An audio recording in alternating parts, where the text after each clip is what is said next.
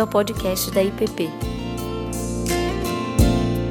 Deus, nosso Pai, nós te agradecemos por estarmos aqui reunidos e pedimos da tua bênção, pedimos do teu Santo Espírito para entendermos a tua palavra, para termos condições de mudarmos aquilo que precisamos mudar. Ajuda-nos, Senhor. Pedimos isso em nome de Jesus. Amém.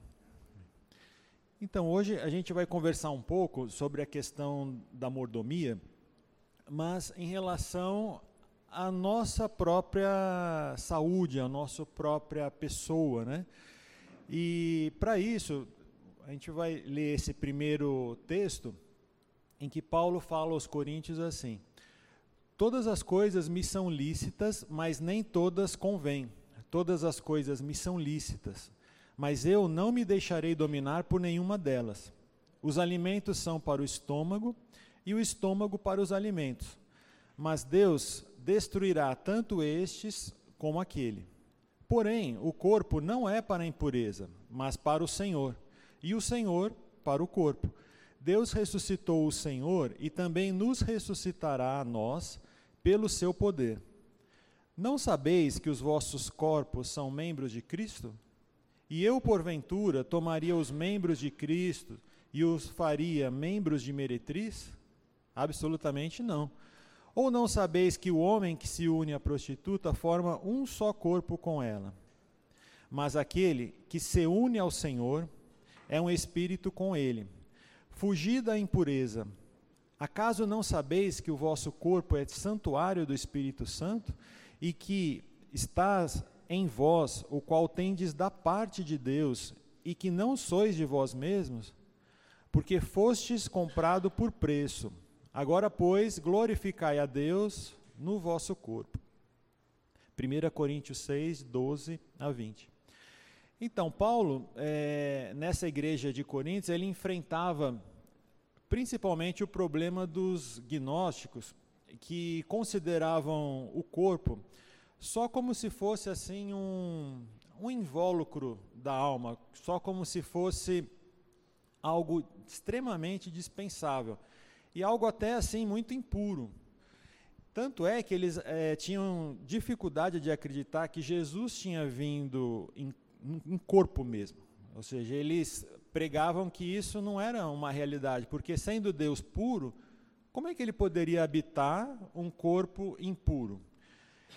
E pensando nesse aspecto, eles não viam nenhum problema você fazer o que quisesse com o corpo. Ou seja, você beber exageradamente, comer exageradamente, até mesmo a questão da prostituição, naquela época existiam as, as prostitutas sacerdotais da, da religião, eles não viam nenhum problema, porque afinal de contas o corpo ia ser destruído mesmo. O que importava era a alma. Então Paulo, o apóstolo, ele enfrentava esse problema e ele traz esse texto justamente com esse sentido. Por, por isso ele até ironiza essa questão que eles falavam muito assim: ora, nós fomos feitos para comer mesmo, para fazer o que quisesse, porque os alimentos são feitos para o estômago e o estômago para os alimentos, ou seja, não tem nenhuma outra função. E aí Paulo até ironiza isso daí. Mas ele vai até aprofundamente, não apenas nessa questão do comer, do beber, mas também até o mais é, grave da questão da própria impureza. Então, é, eu queria conversar hoje com vocês justamente por essa visão distorcida que, que eles tinham e que talvez a gente ainda tenha até os dias de hoje. E a gente vê que a preocupação com o corpo ela é muito presente nos nossos dias. Né? É, naquela época, João já, já dizia para o presbítero Gaio, né? ele falou, amado, eu oro para que você tenha boa saúde e tudo lhe corra bem, assim como vai bem a sua alma. E essa não é uma, uma das nossas orações é, mais frequentes nos nossos pequenos grupos, na nossa igreja. Geralmente a gente faz muitas orações desse tipo irmãos que vão ser submetidos a uma cirurgia, né? irmãos que estão passando alguma doença, irmãos que têm às vezes doenças graves que são até um risco de, de morte. E elas refletem muito bem as, as, nossas orações, a oração pelos nossos pais, que muitas vezes estão doentes.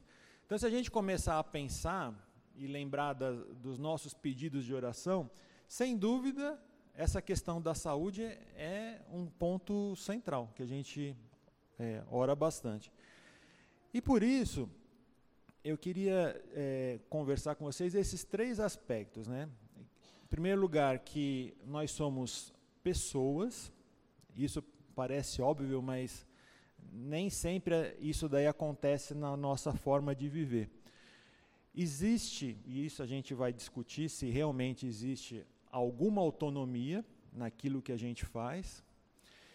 E se existe, se existe autonomia, existe responsabilidade também com aquilo que a gente faz, né? Em relação à pessoa, a gente viu, por exemplo, lá na igreja de Corinto, com a questão dos gnósticos, eles, por exemplo, não acreditavam nessa história de pessoa. Para eles, o corpo era completamente diferente da alma.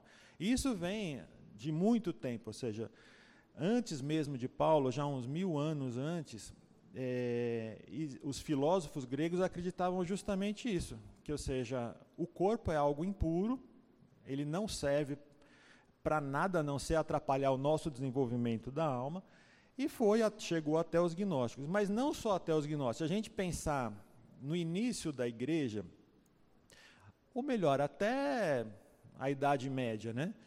A gente vai ver que muitas pessoas consideravam o corpo como algo é, de empecilho para a nossa espiritualidade.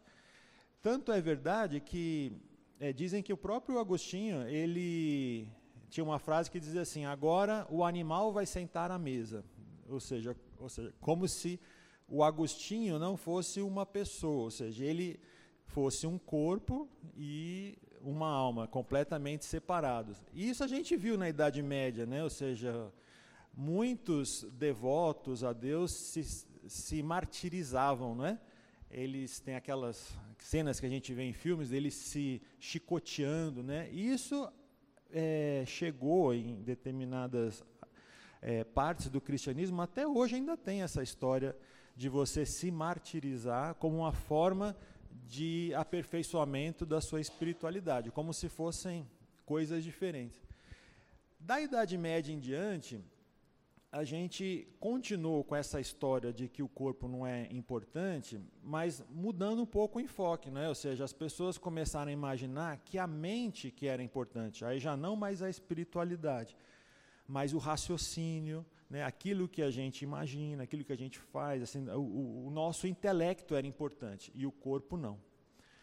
E aí isso foi até mais ou menos a Segunda Guerra Mundial. Eu não sei se por conta da Segunda Guerra e, já vinha da Primeira, da Segunda, toda aquela destruição, todas aquelas cenas assim é, dramáticas, perdas e mais perdas de vida, as pessoas começaram a pensar, sabe de uma coisa? A nossa vida é muito fugaz. A gente tem pouco tempo aqui, então o negócio é o seguinte: o corpo é que é importante.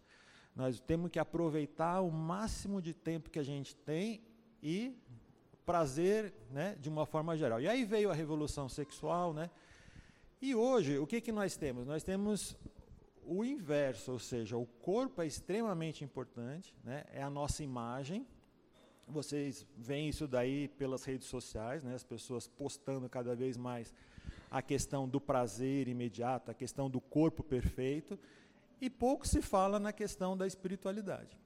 Então, em nenhum momento da nossa história a gente teve algo centrado na pessoa. Ou a gente, ou a gente teve uma valorização extremamente grande da espiritualidade, ou como a gente está vivendo hoje, uma valorização extremamente importante do corpo. Mas será que é isso que Deus é, planejou para nós? Então, o apóstolo Paulo ele vai dizer também assim, olha, em Romanos 12, 2. Não se amoldem ao padrão deste mundo, mas transformem-se pela renovação da sua mente para que sejam capazes de experimentar e comprovar a boa, agradável e perfeita vontade de Deus. Então, Paulo nos convida a refletir sobre essas, esses dois aspectos, né? E o que, que Deus tinha no princípio? A gente conversou isso é, no ano anterior, mas acho que vale a pena a gente reforçar esse aspecto. No princípio, diz lá em Gênesis 2,7: Então formou o Senhor Deus ao homem do pó da terra, e lhe soprou das narinas o fôlego de vida, e o homem passou a ser alma vivente. Ou seja, a nossa matéria-prima do corpo é o pó da terra. Então nós temos esses elementos da terra. Mas isso nada seria se a gente não tivesse o sopro, o fôlego da vida que foi dado por Deus. Então, se a gente tem o pó da terra, né, a nossa constituição, mais o fôlego, nós passamos a ser alma vivente. Uma coisa só. Essa coisa só, alma vivente, a gente pode chamar de pessoa, né? ou seja, nós somos uma pessoa, nós somos um complemento. Até porque, se nós formos só corpo, sem a alma vivente, nós somos defuntos, não é? Nós somos, no máximo, zumbis, né? Se nós formos só alma vivente, ou seja, desculpa, se nós formos só alma, nós somos o quê? Assombração, né? Alma penada, alguma coisa nesse sentido. Então nós nem somos uma coisa só, ou seja, eu nem sou só espírito e eu não sou só carne. Eu sou as duas coisas, né? Eu sou uma pessoa. E é isso que que a gente precisa é, realmente ser transformado, ou seja, não só é, às vezes da forma como a gente divide as coisas. Isso é, fica muito claro. Por exemplo, eu divido o sagrado do profano. Então, no domingo é o sagrado, né? Segunda a sexta é o profano, é o trabalho, né? São as atividades. Mas no fundo o que Deus está propondo para a gente é que nós somos uma coisa só. E tanto é verdade que quando, por exemplo, a gente vê lá os salmos de Davi, os salmos de arrependimento, né? Quando o pecado é, invadia a alma dele, como ele fala de sentimentos de corpo, né? Ele fala: "Meu corpo está moído", não é? Como ele fala de coisas assim físicas, né? Ou seja, a gente vê como o pecado traz para a gente sofrimento.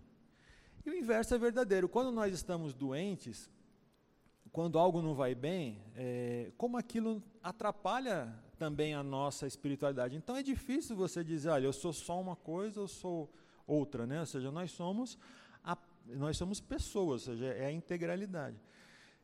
E é interessante isso, assim, que tem um dos livros é, apócrifos que diz que é, Jesus, quando era criança, e ele brincando com as outras criancinhas, isso, é, isso não é verdade, é só um livro apócrifo. Diz assim que Jesus as outras criancinhas brincavam de fazer bonequinhos, né? Na, pegava o barro, né, e faziam um bonequinho. Os de Jesus eram mais interessantes, porque além do bonequinho, ele soprava neles e eles tinham vida própria. Então as outras crianças deviam ficar com, com inveja, né? Então, assim, a gente vê essa, essa coisa é, de sermos uma, uma pessoa que vai contra o que a gente tem hoje em dia, né? ou seja, da valorização extrema do corpo e vai contra o que no início da igreja foi muito é, sofreu muita influência desse pensamento filosófico grego, né? Tanto é verdade que olha só o que o apóstolo Paulo vai dizer para o discípulo dele Timóteo, lá em 1 Timóteo 5, 23. Não continues a beber somente água. Usa um pouco de vinho por causa do teu estômago e das tuas frequentes enfermidades. Ora, Veja, Paulo, ele, ele era conhecido, além da sua eloquência, de tudo que ele trouxe para nós da, da teologia, como alguém, a gente vê alguns milagres também na vida dele. Paulo não podia orar por Timóteo, simplesmente falar: Olha, Timóteo, você está aí com esse sofrimento, eu vou orar por você e você vai ficar curado, não é? Mas o que que Paulo faz aqui? Ele dá uma de comadre, né? ele fala assim: olha, toma um pouquinho de vinho para as suas enfermidades, porque naquela época o vinho era tido como medicinal também. Então, toma um pouco de vinho que isso vai ajudar. Ou seja, Paulo está usando uma ferramenta médica da, daquela época, né, para tratar um problema de saúde de Timóteo, né? Então, o próprio Paulo, ele não, dividia as coisas, ele não espiritualizava tudo, né? Ou seja, ele está propondo aqui para Timóteo um tratamento, né? Como como outro qualquer. Então, assim, é, antes da gente continuar, é importante que esse conceito fique bem firme em nós, né? Ou seja, nós não somos coisas separadas. Corpo de um lado e alma do outro, espiritualidade e carnalidade. Então, quando nós estamos é, à mesa, ali é um momento espiritual também. Ou seja, quando nós estamos comendo ali a, é, a lasanha do domingo, ali é um momento espiritual. Quando nós estamos ali com os amigos na pizza, é um momento espiritual também. Não é não é algo fora do, do contexto da, da, nossa espiritualidade. E, e isso é, é, importante porque às vezes a gente tende a, a, separar as coisas e criar essa, essa dificuldade, ou seja, do que, que é espiritual e do que, que é carnal, sendo que nós somos uma coisa só. E tanto as, os dois elementos, o espiritual e o carnal, vão afetar ambos assim de uma, de uma certa forma. Né?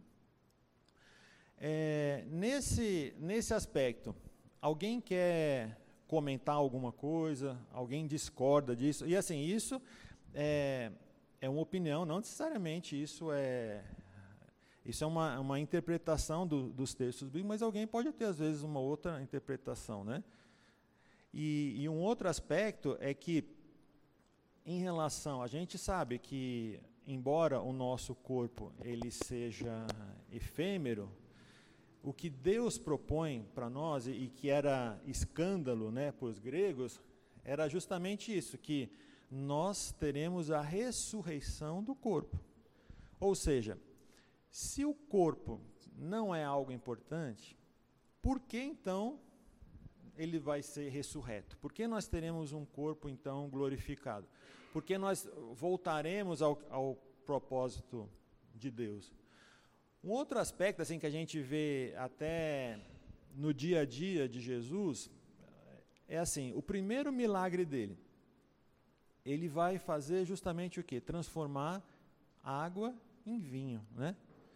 Qual, qual talvez o recado disso? Ou seja, ele está numa festa, se a gente pensar bem, ou seja, uma festa, né? O que, que tem de espiritual numa festa? O que, que tem de espiritual em se beber vinho, né? E nesse momento, ou seja, Deus, Jesus inicia o ministério dele numa festa, transformando água em vinho, ou seja, o, o prazer ali do corpo envolvido. Né? Depois, se a gente for olhar os milagres que são sinais do reino em João, a gente vai ver muitos milagres Jesus restabelecendo os sentidos do corpo. Então, o cego volta a ver. Então, o sentido da visão o surdo volta a ouvir, o sentido da audição. O sentido do tato, ele é restabelecido quando Jesus cura o leproso, porque o leproso, ele perde a sensibilidade, não só do tato, mas numa outra que é do paladar também. E Jesus vai lá e restabelece esses sentidos, né? Então, a gente vê esses sentidos sendo restabelecidos em Cristo e, e, e tem essa, essa importância.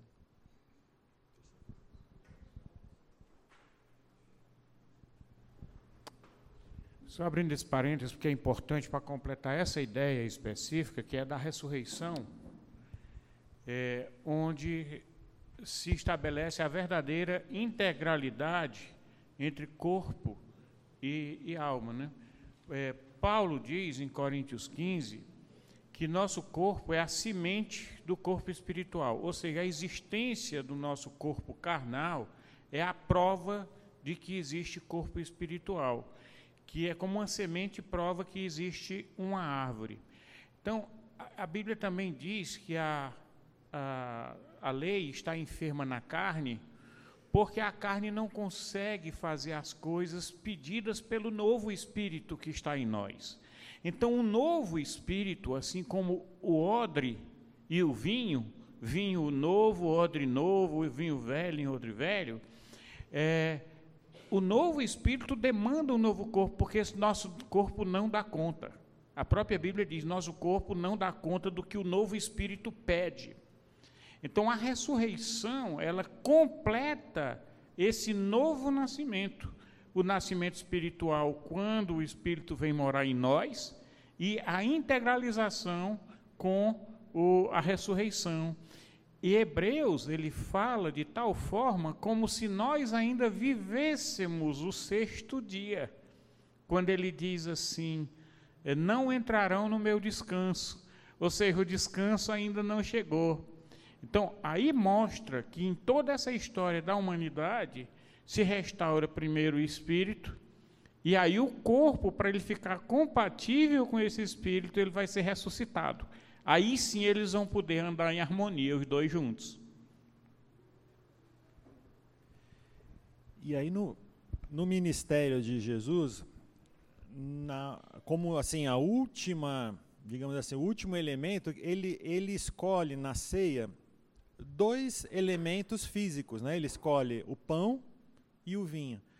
Se não tivesse importância essa questão do corpo, por que, que ele não escolheu então elementos que só existem no céu, que a gente nem tem contato, elementos espirituais, não é verdade? Mas ele escolhe elementos nossos elementos do nosso dia a dia, né? E para, acho que deixar isso ainda mais interessante, quando Jesus ele ressuscita e ele encontra aqueles é, dois discípulos e ele está ali na, na praia, ele está fazendo um churrasquinho, não está? Não tem ali um, um peixe e um pão?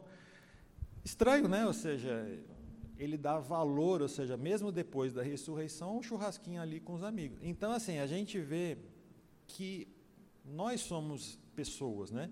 É claro que a gente não pode dar um valor exagerado para o nosso corpo, mas a gente sabe que ele também tem valor como pessoa. Um outro aspecto que eu acho que é um pouco é, mais controverso é essa questão da autonomia. É, Aqui, lá, de novo, voltando a, a Paulo, em 1 Coríntios 6, 12, ele vai dizer: Todas as coisas me são lícitas, mas nem todas convêm. Todas as coisas me são lícitas, mas eu não me deixarei dominar por nenhuma delas. E aí no finalzinho ele vai dizer: Porque foste comprado por preço, agora, pois, glorificai a Deus no vosso corpo. Ou seja, parece aqui que nós temos alguma autonomia. Ele vai dizer: Mas eu não me deixarei dominar por nenhuma delas. E de novo ele vai dizer: Glorificai a Deus no vosso corpo. Então parece que nós temos alguma ação no nosso no, no cuidado como pessoas.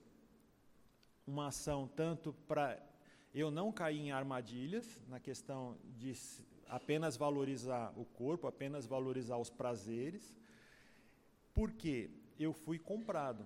Né? Eu pertenço a Deus e, pertencendo a Deus, eu vou glorificá-lo no meu próprio corpo, na minha própria pessoa. E aí a gente vai ver lá em Eclesiastes que diz assim: Nenhum homem há que tenha domínio sobre o espírito para o reter nem tampouco tem ele poder sobre o dia da morte, como também não há licença nessa peleja. Ou seja, parece aqui por esse versículo que existe um dia que foi determinado e que a gente não tem como passar desse dia. Eu lembro assim de uma de uma notícia que eu vi há, há um tempo atrás de um teve uma família que teve um acidente na estrada e morreram eram se não me engano quatro pessoas só uma sobreviveu a ambulância foi resgatou esse que estava vivo para levar para o hospital no caminho essa ambulância sofreu um acidente e só ele morreu o que tinha sobrevivido assim Parece, não é? Que assim, aquele que também estava determinado para morrer acabou morrendo mesmo depois, ou seja, de ter sido resgatado e morreu não pelo, pelo primeiro acidente, morreu pelo segundo, né? Então, às vezes, tem umas coincidências dessa que faz a gente pensar um pouco. É, então, parece, pelo versículo bíblico, que existe um, um deadline, parece que existe um tempo que a gente não tem como ultrapassar. Por mais que a gente lute, parece que isso está determinado. É, aí, a gente fica, é uma questão para a gente pensar um pouco. Muitas vezes a gente, a gente tem, a, e, e aqui, é, eu não tenho dúvida nenhuma que Deus é soberano em todas as suas ações, nos seus planejamentos e naquilo que ele já predeterminou. Então, por exemplo, essa questão da gente ter um deadline, de ter um ponto que dali a gente não passa mais, né? Mas às vezes parece que a gente confunde um pouco a soberania divina que, por exemplo, a gente vê lá em Jonas, né? Ele manda Jonas para Nínive, Jonas traz uma mensagem para os ninivitas de que eles vão ser destruídos se né, não se arrependerem. Então, na soberania divina, parece que tem alguma participação humana também. Diferente do que a gente vê, por exemplo, dos gregos. Os gregos, e já existia isso no Antigo Egito também, os gregos eles tinham um costume de consultar, eles chamavam de oráculo. Então eles tinham alguma dúvida em relação ao futuro e eles consultavam para ver se aquilo iria acontecer. Por exemplo, os antigos egípcios, eles até faziam coisas simples, por exemplo, se eles deveriam plantar em determinada época, se ia dar certo, se não ia, se o menino que nasceu ia viver, se ia morrer. Então eles faziam essas, e os gregos também tinham esse, esse costume. Conta a, a mitologia que teve um rei que foi justamente, acho que é rei Laio, ele foi, ele foi consultar o oráculo acerca do filho dele, Édipo. E aí o oráculo disse: Olha, quando ele crescer, ele vai matar o pai e vai casar com a mãe. Aí o que, que o rei fez? Bom, se isso vai acontecer, eu vou me livrar dele. Né? Aí deixou o menino lá na, na floresta e tal.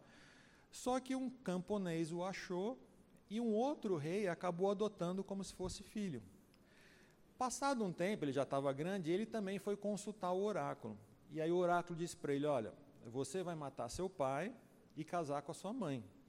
Aí ele pensou: Poxa, vou matar o meu pai. Então ele fugiu, porque ele achava que o pai dele era o pai que tinha adotado. Aí ele fugiu, e quando ele fugiu, ele encontrou o verdadeiro pai dele, né, que estava com um outro bando e que tentaram matá-lo. Aí o que, que ele fez? Matou o pai, o pai verdadeiro. E aí ele, no caminho, ele foi para a cidade natal dele. Aí já a mãe dele já era viúva e ele conseguiu decifrar um enigma e salvou a cidade. E aí, como prêmio, ele casa com a mãe. Só que ele não sabia que era a mãe, né? Ou seja, ele fugiu o pai primeiro, depois ele, né? Eles fugiram de toda aquela, aquela, digamos, profecia e no final das contas, na, na mitologia, acaba se concretizando, né? Agora, pelo que a gente vê na Bíblia, né? Dá a impressão que Deus não é um oráculo, porque Deus ele é longânimo, né, em perdoar. Então Deus ele traz as profecias, mas as profecias elas têm uma finalidade, fazer com que as pessoas se arrependam, se transformem, e aí então, ou seja, aquilo que tinha sido dito acaba não acontecendo. Mas às vezes a gente, opa, mas às vezes a gente leva é, como se Deus fizesse oráculos, ou seja, ele, ele fizesse daquele jeito e eh, não, não vai ter jeito. Aí, contando naquela questão, então, do tempo, ou seja, parece que a gente tem um tempo né, a partir do qual a gente não passa, aí a pergunta é: tudo bem, eu posso não ultrapassar o tempo do meu da minha vida útil. Mas será que eu posso antecipar? Será que de alguma forma eu posso, ao invés de morrer como Deus determinou lá no Gênesis aos 120 anos, será que eu posso morrer antes? Aí o próprio Eclesiastes ele vai trazer uma coisa assim, olha, não sejas demasiadamente perverso, nem sejas louco, porque morrerias fora do teu tempo. E a gente vê isso né, na música. Quantos e quantos cantores aqui mesmo no, no Brasil, a gente tem Cazuza, Elis Regina, né, e muitos outros, que por um estilo de vida extremamente perigoso, né, o próprio Cazuza cantava, né, o meu acho que o meu estilo de vida é, hoje é risco de vida, né? O meu prazer é risco de vida, alguma coisa nesse sentido. Então, a gente vê esse aspecto. Aí assim, a gente fica pensando, será será que eu posso então não chegar àquele ponto que Deus determinou, mas eu posso antecipar? É,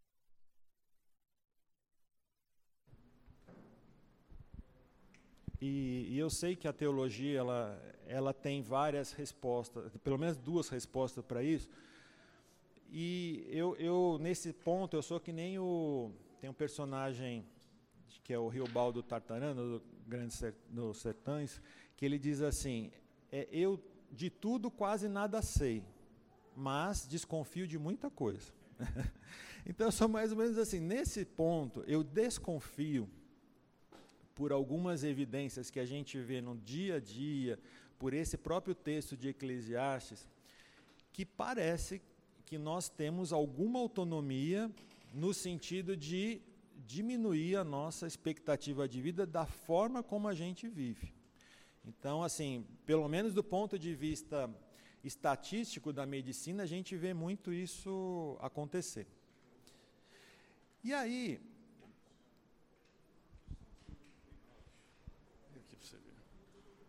Salmo 139 diz o seguinte: Os teus olhos me viram a substância ainda informe, e no teu livro foram escritos todos os meus dias, cada um deles escrito e determinado, quando nenhum deles ainda havia.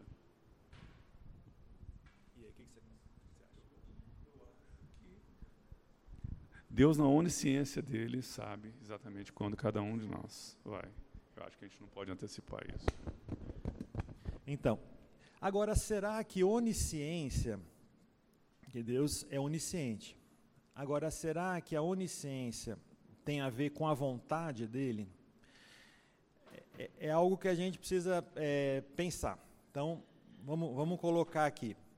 Deus, lá em Deuteronômio, ele diz assim, Deuteronômio 22, 8, isso é um princípio. Ele diz: Quando edificardes uma casa nova, far-lhe-ás no terraço um parapeito, para que nela não ponhas culpa de sangue se alguém, de algum modo, cair dela.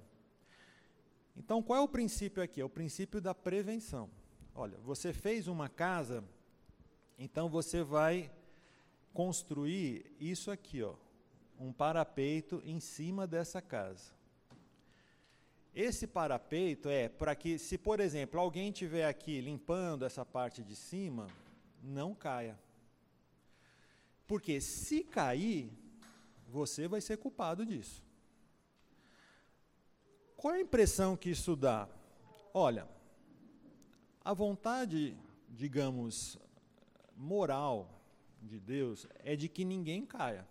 Né? Como, assim, existe, pelo menos assim, existe, digamos assim, uma vontade soberana de Deus de que aquilo que ele determinou vai acontecer. Não importa o que a gente faça, aquilo vai acontecer. Por exemplo, Deus determinou no princípio que Jesus viria de uma mulher e ele traria salvação. Então não importa, né, o que o imperador mandou matar as crianças, não importa todos os planos de Satanás para aquilo, nem os planos humanos, que aquilo iria se concretizar e se concretizou.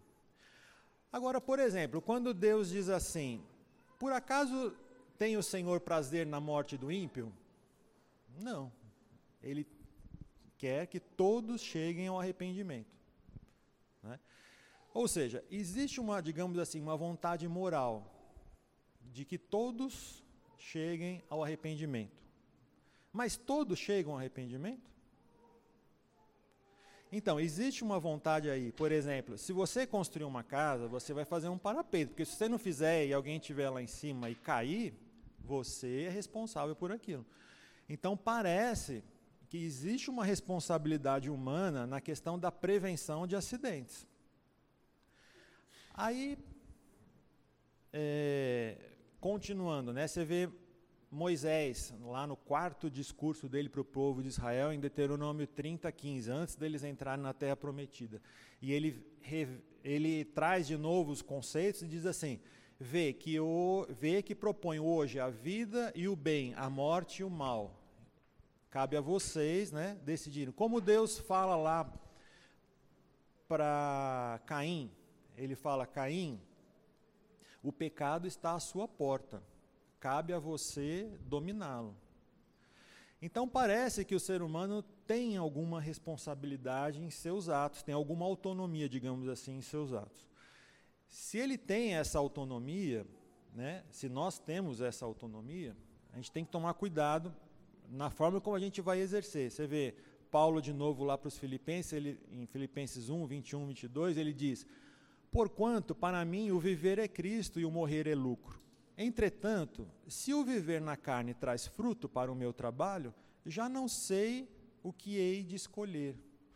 Pode ser até que aí seja só um jogo de palavras, mas ele é interessante, ele fala: "Já não sei o que hei de escolher". Ou seja, parece que ele tem alguma opção nesse sentido, né? Pelo menos nas conversas dele com Deus. Então, lá também em Gálatas 5:1, 13 diz assim: Foi para a liberdade que Cristo nos libertou. Portanto, permaneçam firmes e não se deixem submeter novamente a um jugo de escravidão. Vocês foram chamados para a liberdade, mas não usem da liberdade para dar ocasião à vontade da carne. Ou seja, em algum momento nós fomos resgatados do domínio da escravidão, do pecado, das trevas, e uma certa liberdade foi dada a nós. E aí Paulo está divertindo, olha, mas não usem essa liberdade para dar ocasião à carne, ou seja, para fazer algo contra a vontade de Deus. Então, esse ponto, eu sei que é um ponto extremamente é, controverso, até onde existe realmente, que uma coisa é certa, existe a soberania divina, a gente não tem como é, fugir disso. Né? Ninguém aqui é, é louco de dizer que Deus não é soberano.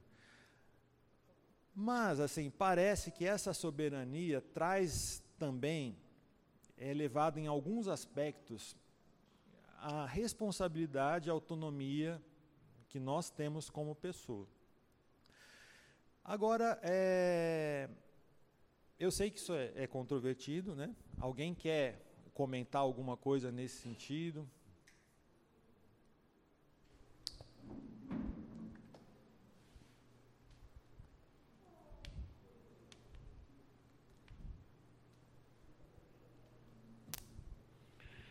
É, eu acredito que a gente tem muita dificuldade porque a gente quer que as coisas aconteçam tudo ao mesmo tempo. Quando a gente pega uma criança, os pais tem uma criança, a criança não tem poder nenhum de decisão. Vai, amamentar, vai mamar, vai tudo, mas devagarzinho os pais vão ensinando e à medida que ela tem maturidade, ela vai recebendo liberdade. Liberdade é um processo que faz que está compondo a própria formação nossa por Deus. O fato de eu delegar para o meu filho, para minha filha, responsabilidades faz parte da, do meu processo de educação deles. Eu estou abrindo mão, entre aspas, da minha soberania sobre eles, para que eles aprendam a ser livres e que eles não fiquem eternamente dependendo de vontades externas. Mas quando esse processo chega à maturidade, nós teríamos consciência suficiente para identificar que a vontade de Deus é a melhor. Então, nessa hora, a minha vontade coincide com a vontade de Deus, não por uma imposição ou por uma cabeça feita, mas porque crescemos e aprendemos com o Pai, aprendemos a confiar nele. Ou seja, soberania de Deus é total, mas em determinados momentos ele vai soltando aquelas gotas de liberdade para nos fazer crescer. E essa liberdade, o ganho da liberdade, por isso que ele diz: para a liberdade foi que Cristo vos libertou. Mas nós vamos ter uma liberdade crescente. Então, do mesmo jeito que uma criança vira adolescente, vira jovem, vira adulto, nós temos estágios. Como Deus trata diferente as pessoas, porque cada uma delas está num estágio diferente e tem características diferentes, a gente fica fazendo confusão, porque pensa que os conceitos se chocam. Não. Cada um de nós estamos em estágios diferentes e precisamos aprender a cuidar do nosso corpo, inclusive essa questão do relacionamento, que a gente tratou tanto de mordomia ao longo desse semestre inteiro, ele vale também para a nossa parte interna, que é o corpo. Porque o corpo internamente, ele demanda disciplinas da nossa parte do mesmo jeito que demanda os nossos relacionamentos externos com as pessoas. Então, essa disciplina está valendo daqui para fora e daqui para dentro, para o meu corpo e para os meus relacionamentos. Alguém quer comentar mais algum detalhe nisso? Um pastor presbiteriano da geração passada falou que a melhor forma de a gente encarar a soberania de Deus e o livre-arbítrio é como se fossem duas melancias. Você carrega um em cada braço. Um debaixo de cada braço.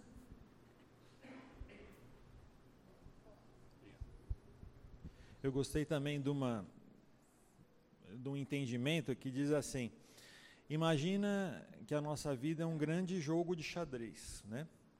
E aí você tem de um lado eu jogando e do outro Deus jogando. Só que Deus conhece as regras do xadrez e os jogos de uma forma espetacular. Não apenas isso, mas ele sabe o que eu estou pensando e antes de eu mexer as peças, ele já sabe para onde eu vou mexer. Mas quem mexe as peças sou eu. Eu vou mexer as peças. Agora, quem vai ganhar o jogo? É Deus. Não tem como, né? Mas ele deixa eu mexer as peças, né? Então a gente vai mexendo as peças, mas no final das contas, ele vai ganhar o jogo. Agora, eu posso perder esse jogo antes, né?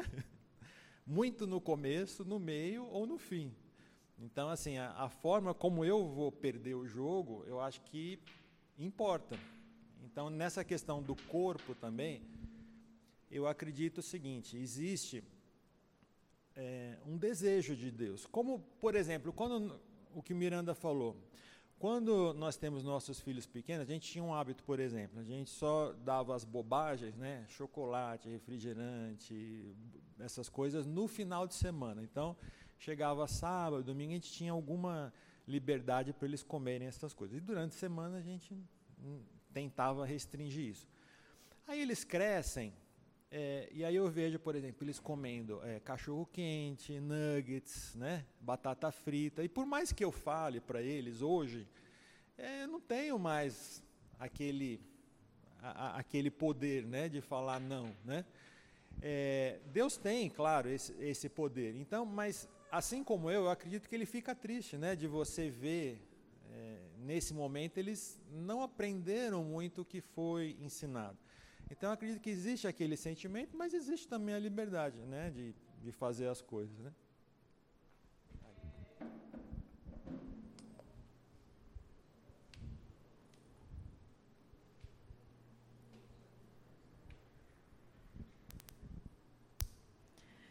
Eu confesso que eu tenho um, pouco de dificuldade pessoal com essa imagem de nós contra Deus, né? Até essa metáfora aí do xadrez é um, tem um filme que chama O Sétimo Selo e é, o jogo de xadrez é contra a morte, né? Uhum. E não contra Deus. É, e como se sempre o que eu quisesse fosse o contrário do que Deus quer. Sempre a gente quer comer batata frita e trair o marido.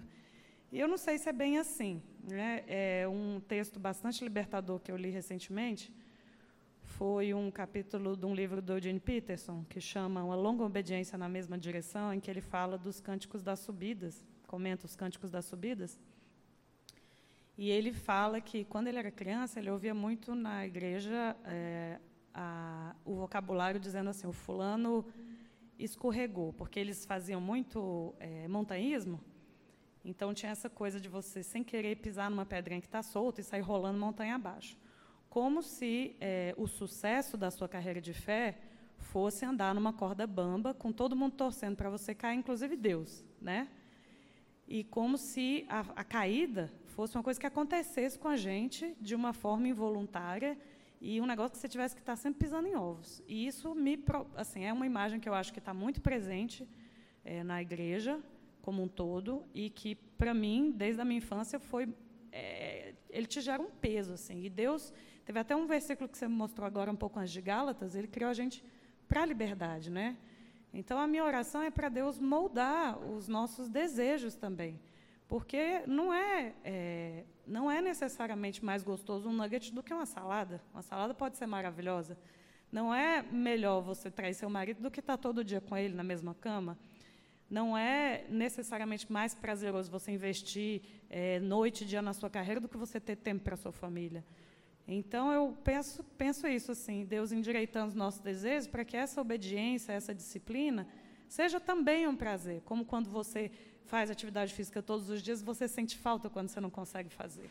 Né? Então, uma coisa não tão oposição. Deus está do nosso lado, Ele não está contra a gente, Ele quer que a gente consiga. Né? E de qualquer forma, assim, se nós então temos alguma autonomia, aquilo que a gente faz, nós somos responsáveis. E mesmo que nós não tenhamos autonomia, assim que a gente faz aquilo, eu sou responsável. Por exemplo, Jesus diz, disse ali na Santa Ceia que alguém iria traí-lo e que isso já estava predeterminado. Mas ai de quem, por quem isso acontecesse. Ou seja, quem o traiu já, já tinha uma determinação de que aquilo ia acontecer, ou pelo menos na onisciência, mas ai de quem. Então, existe uma responsabilidade por aquilo que a gente faz.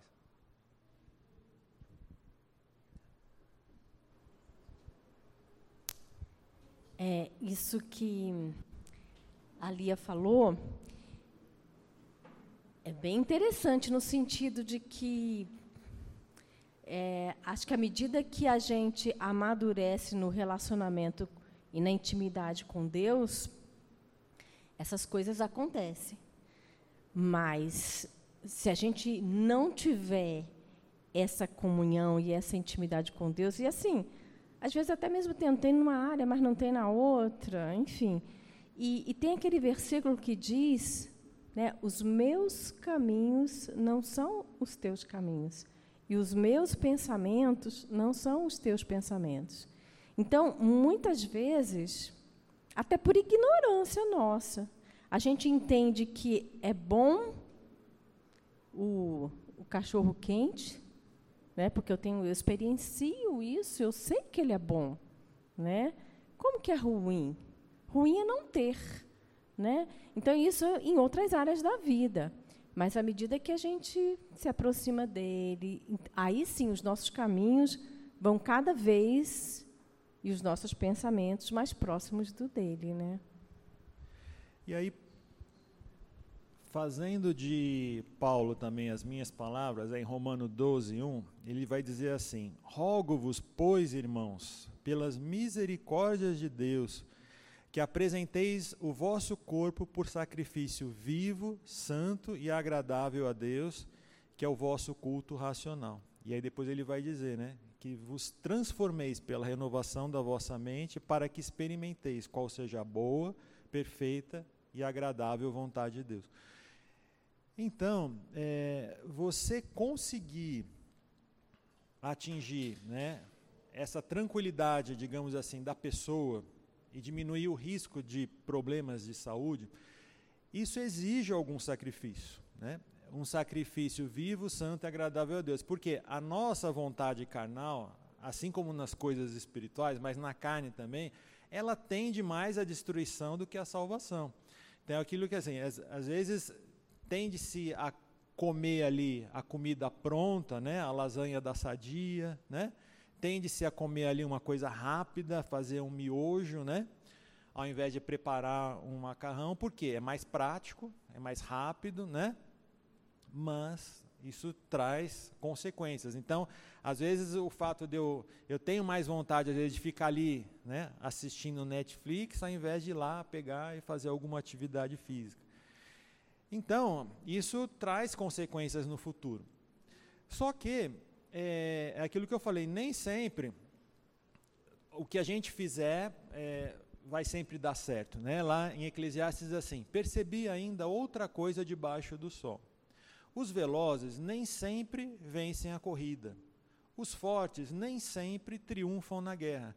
Os sábios nem sempre têm comida. Os prudentes nem sempre são ricos. Os instruídos nem sempre têm prestígio, pois o tempo e o acaso afetam a todos. Ou seja, vamos, vamos inverter isso daí. Então, a gente pode dizer que geralmente os velozes vencem a corrida. Geralmente, os fortes vencem a guerra.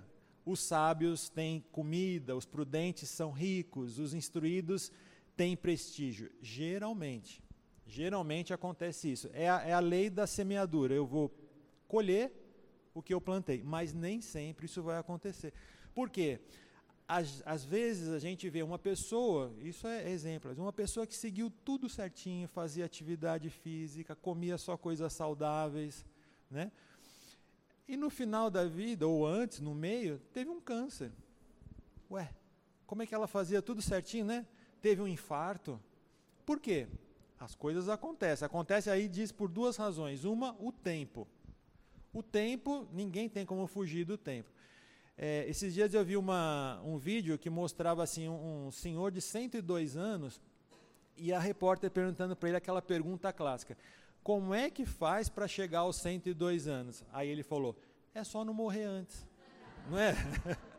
Simples assim. Então o tempo não tem jeito, a gente não consegue fugir do tempo. Ou seja, o tempo você, quanto mais tempo você tiver aqui, maior risco você tem de morrer.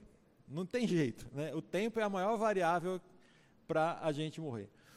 Mas aí ele vai dizer uma outra coisa, o acaso né? o acaso. Mas que, que acaso é esse? É que também seria traduzido como sorte. Afetam a todos.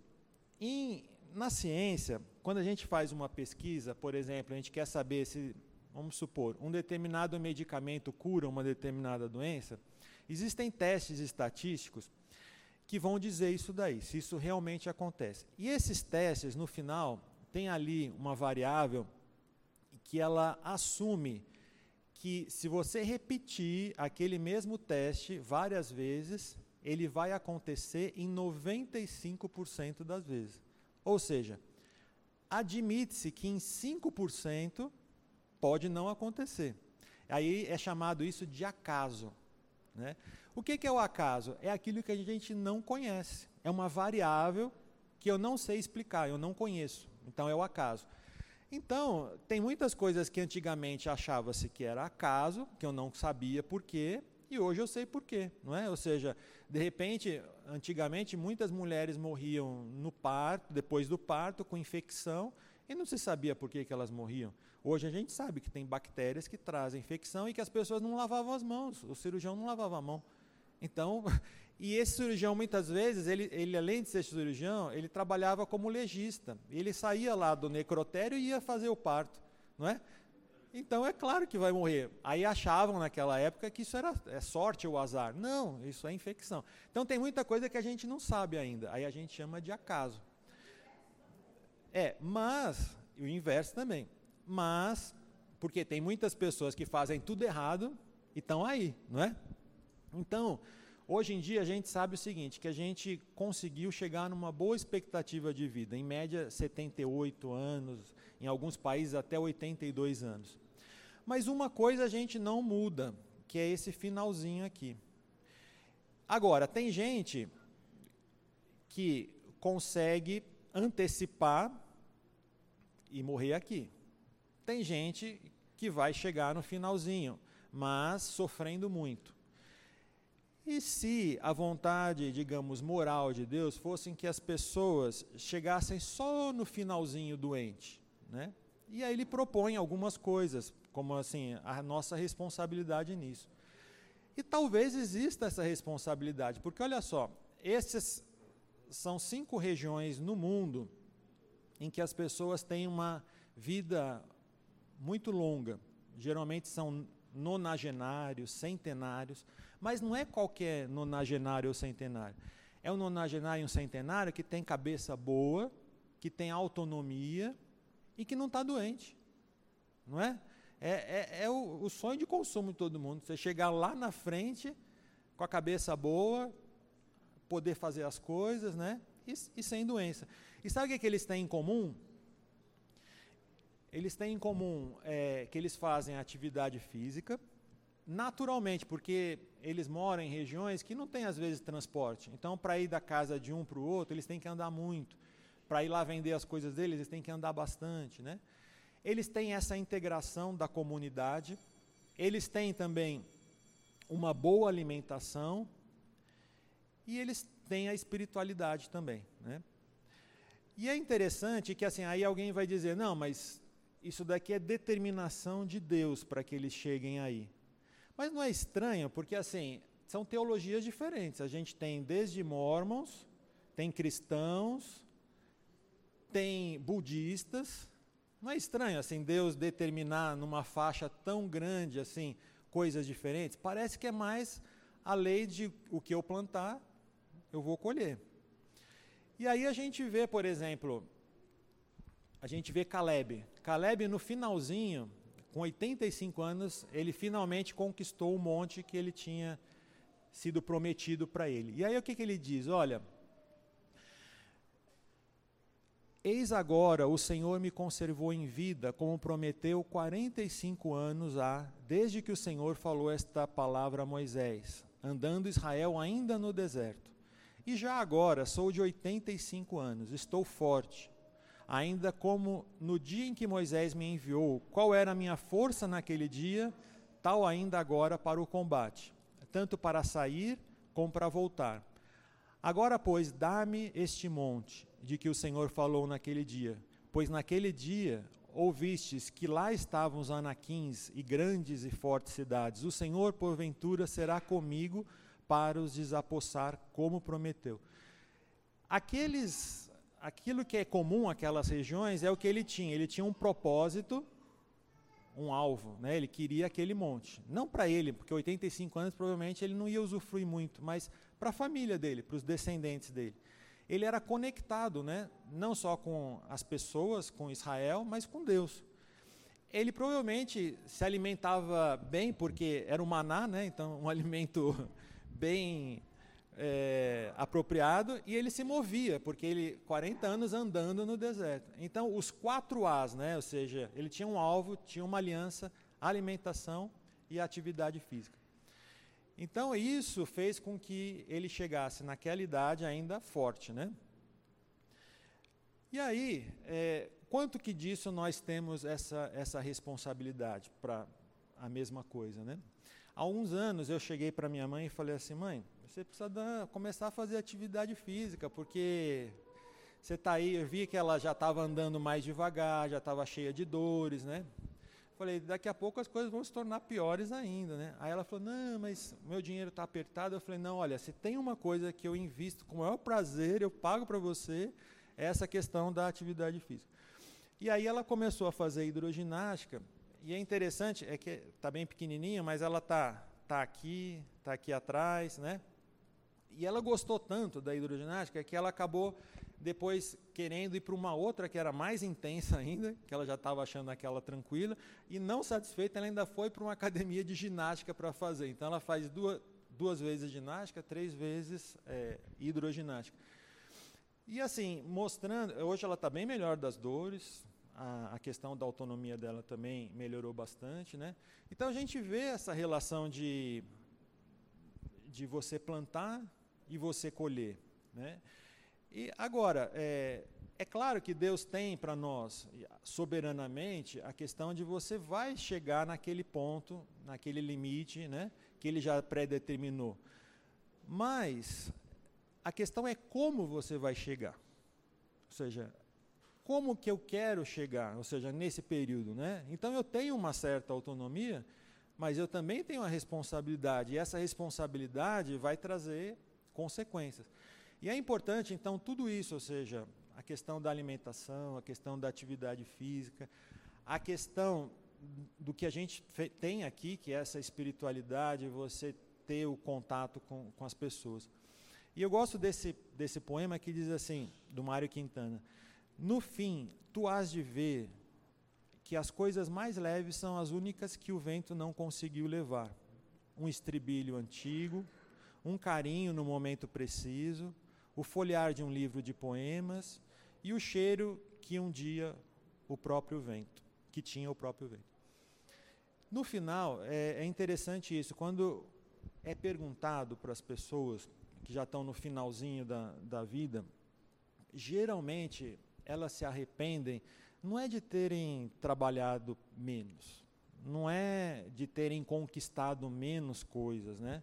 Geralmente elas não pedem ali no finalzinho, ah, traz a, a chave da minha Mercedes, traz a chave da minha casa de praia para eu segurar aqui que eu estou, né?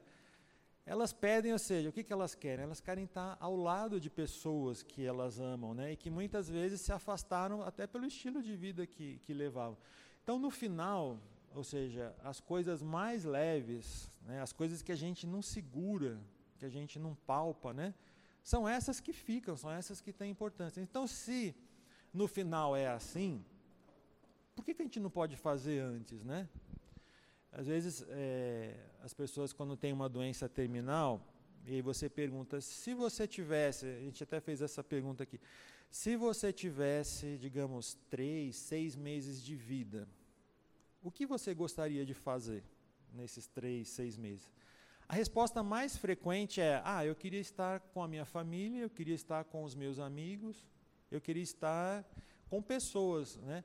Tem os filmes, né, de Hollywood que mostra que a pessoa quer pular de paraquedas, né, quer, quer fazer coisas diferentes, quer é, quem tem até um, um, filme interessante, né, da, de, uma, de uma mulher que ela, ela pega, erroneamente falam que ela tem menos tempo, e aí ela pega todas as economias dela e gasta e vai para a França para trabalhar com um grande chefe, que o sonho dela era, era, era fazer essas coisas, e aí ela se, se realiza. Então, assim, as coisas, no final, que a gente quer são essas coisas é, os sonhos, as coisas pequenas, né? E tá ali junto com quem realmente importa. A gente não vai pensar em outras coisas. Então, é, nesses quatro As para a gente viver mais e viver bem e chegar no final bem, como Caleb, um deles é essa questão da integração, né? ou seja, da aliança que a gente tem. E isso que é, que é importante a gente também manter nesse finalzinho. E deixando essa do Snoopy, né? Que ele diz assim: um dia vamos morrer, Snoopy. Sim, mas todos os outros a gente vai viver, não é?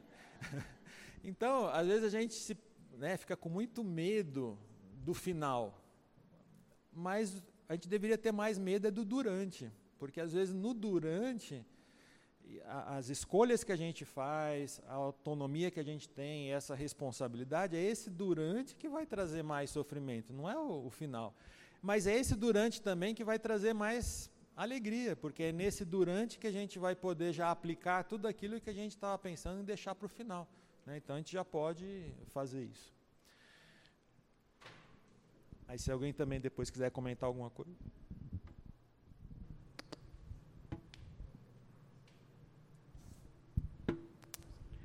de fato, Deus nos deu cada dia para viver da melhor maneira possível, com alegria, né? Alegrai-vos no Senhor, outra vez, digo alegrai-vos, isso é verdade. Mas dentro do nosso contexto que nós estamos estudando aqui, de mordomia, uma visão de cristão voltado para o corpo, isso é mais verdade ainda. Porque durante a nossa vida nós estamos construindo coisas que vão ficar para as pessoas como inspiração e para a formação de gerações, criando um elo na história. Então, o viver hoje de uma forma sábia e de uma forma consistente, ela não só traz uma consciência de fartura, de abundância, de fazer sentido à nossa vida, como também ela é insumo para a construção de novas gerações. como diz no capítulo 58 de Isaías, ele diz assim: se vocês fazem isso, isso, isso, os vossos filhos serão chamados reparadores de brechas para que a nação se torne habitável. Ou seja, se nós tivermos uma vida dessa abundante, nós teremos plantado a semente para produção de reparadores de brecha, ou seja, para curar a nação, curar as gerações seguintes. E só uma, uma reflexão é, é o seguinte, então, se nós temos alguma autonomia e temos responsabilidade por essas coisas, então vamos supor que eu tenha interpretado errado tudo isso. Na verdade, eu não tenho autonomia nenhuma, eu não tenho responsabilidade nenhuma. Se vocês seguirem é, a questão de interpretar que tem autonomia e tem responsabilidade e resolverem fazer atividade física, cuidar da alimentação, se importar com o outro, ter essa conexão com Deus, o que de mal vai acontecer? Se você acredita que não existe nenhuma participação sua e só a determinação divina. Não vai acontecer nada, não é?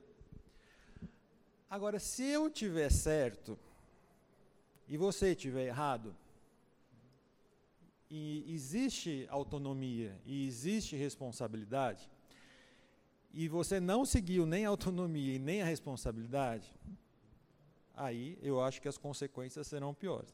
Né? Mas é uma questão de reflexão. Né? Então, se alguém acha que não tem autonomia e responsabilidade, segue o caminho.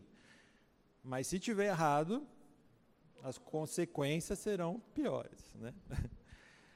vamos, vamos orar. Deus nosso Pai, nós queremos isso que foi dito, Senhor. Queremos realmente que a nossa vontade, gradativamente, seja a tua vontade. Como João disse, João Batista Importa que tu cresças e que eu diminua. E isso seja de forma livre, de forma prazerosa, Senhor, que a gente aos poucos possa realmente nos conscientizar em cada coisa da nossa vida. Pedimos isso em nome do teu filho. Amém. Você acabou de ouvir o podcast da IPP. Para saber mais, acesse nossa página em www.ippdf.com.br.